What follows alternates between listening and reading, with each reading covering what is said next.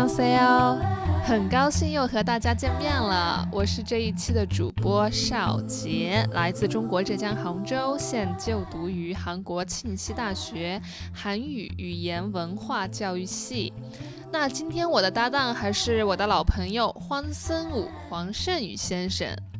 那盛宇他是就读于韩国庆熙大学中文学系，现在是一名大四的学生。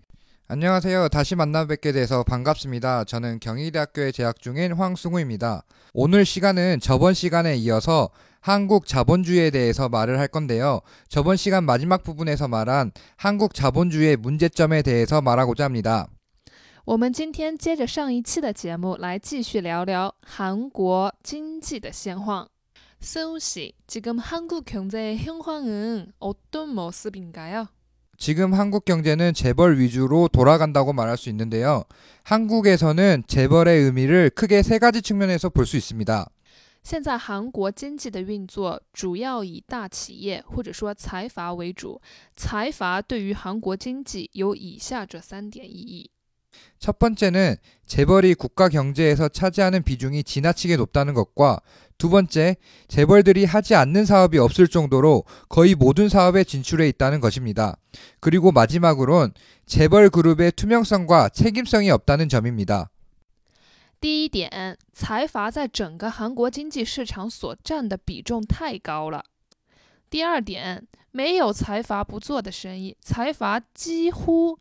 进出韩国所有的商业领域。第三点，财阀集团的透明性和责任性很低。 한국 경제가 재벌에 의존하는 성향은 날이 가면 갈수록 증가하고 있는데 어, 2011년 기준으로 30대 재벌 그룹은 한국 기업들 총 매출액의 약 40%를 차지하고 있으며 국가 총 자산의 약 37%를 가지고 있습니다. 그들의 자산 규모가 총 생산 대비 95%입니다. 我们可以看到啊，韩国经济的发展，它对于这个财阀的依赖度是越来越高。以二零一一年的统计结果来看，排名前三十的财阀集团的企业总卖出额占了韩国所有企业总卖出额的约百分之四十。这三十大财阀集团拥有国家总资产约百分之三十七，并且他们的资产规模占国内生产总额，也就是我们常说的 GDP 的百分之九十五。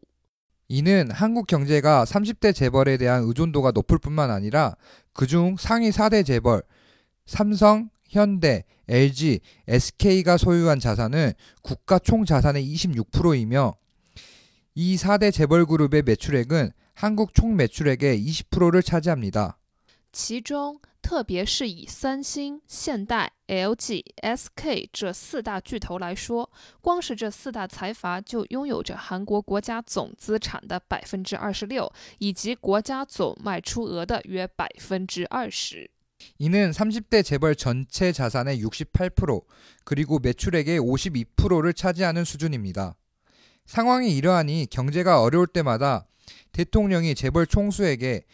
투자와 일자리를 구걸하는 일이 정권마다 반복되고 있습니다.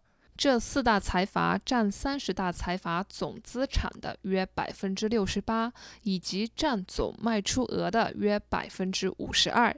正因为韩国经济的现况是如此，所以每当国家经济困难的时候，总统都要向财阀首脑们要求，甚至于说是祈求财阀增加投资以及就业岗位。 경영학에서는 기업이 한 가지 사업만 하기보다는 여러 가지 사업을 함께 하는 것이 위험을 줄이고 효율성을 높인다는 사업 다각화 이론이 있습니다. 하지만 이 이론에 따르다 보면 시장 경제 대부분의 사업에 참여하는 대기업 그룹, 즉 재벌들만 시장에서 경쟁력을 가지고 살아남는다는 결론에 이르게 됩니다. 经营学中有这样一个理论啊，叫做事业多样化，就是说，企业比起只做一项事业来说，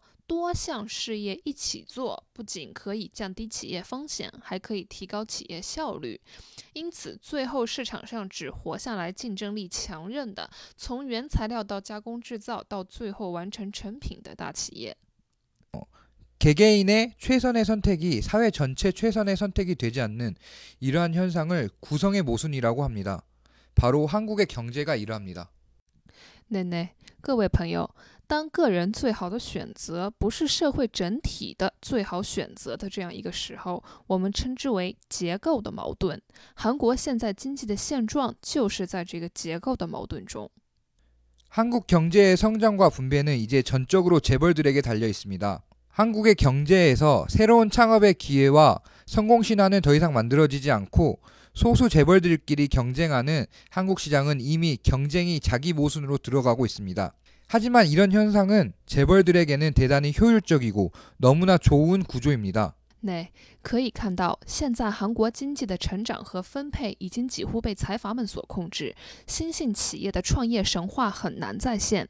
韩国的经济市场已经进入了财阀们的自相矛盾和竞争中，这对于财阀们来说非常有效率的结构，却对韩国整体市场经济的效率化没有好处。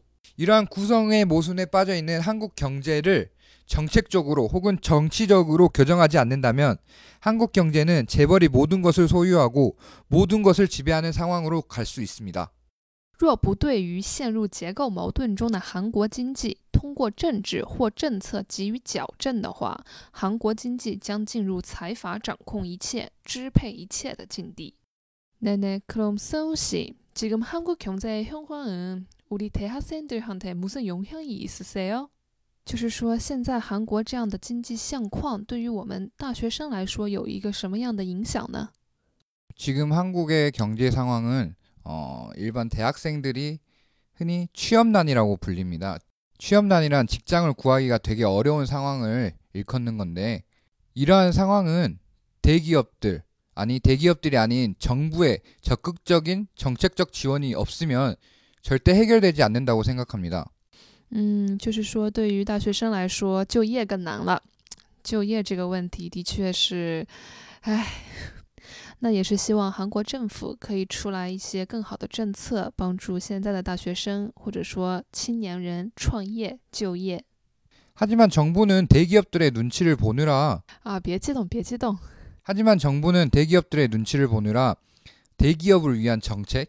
대기업을 위한 정책을 사용하고 있습니다. 就是说，政府也看这个大企业财阀的眼色，总是出很多对大企业、对财阀有利的政策。 이런 상황을 타개하기 위해서는 정부가 대기업의 눈치를 보지 않고 일반 국민들을 위해서 국민들을 위해 정책을 만들어야 한다고 생각합니다. 对，相信政府也是在改善这样的一种情况， 不看大企业的颜色，更多的为国民去出一些好的政策。 이를 위해서는 대기업보다는 중소기업에 많은 혜택이 돌아갈 수 있도록 도와주는 정책들이 반드시 필요할 것이며 대기업들은 노블레스 오블레주라는 말을 실천해야 될 시기입니다. 那政府对于中小企业的一个扶植， 然后像盛宇先生所说的，希望韩国这一些财阀可以回过头来，更加向社会奉献一些什么。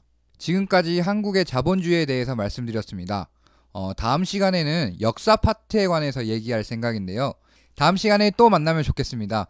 各位朋友，为时两期的关于韩国资本主义的过去以及现在的内容已经结束了。那在以后的节目里，我和盛宇分别会在其他的板块和大家一起见面。下一期盛宇会在历史的板块中和大家一起来聊一聊。那下次再见喽。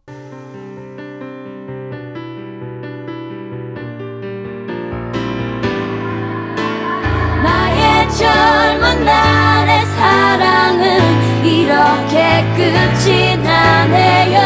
그대 꼭 행복해야 해요.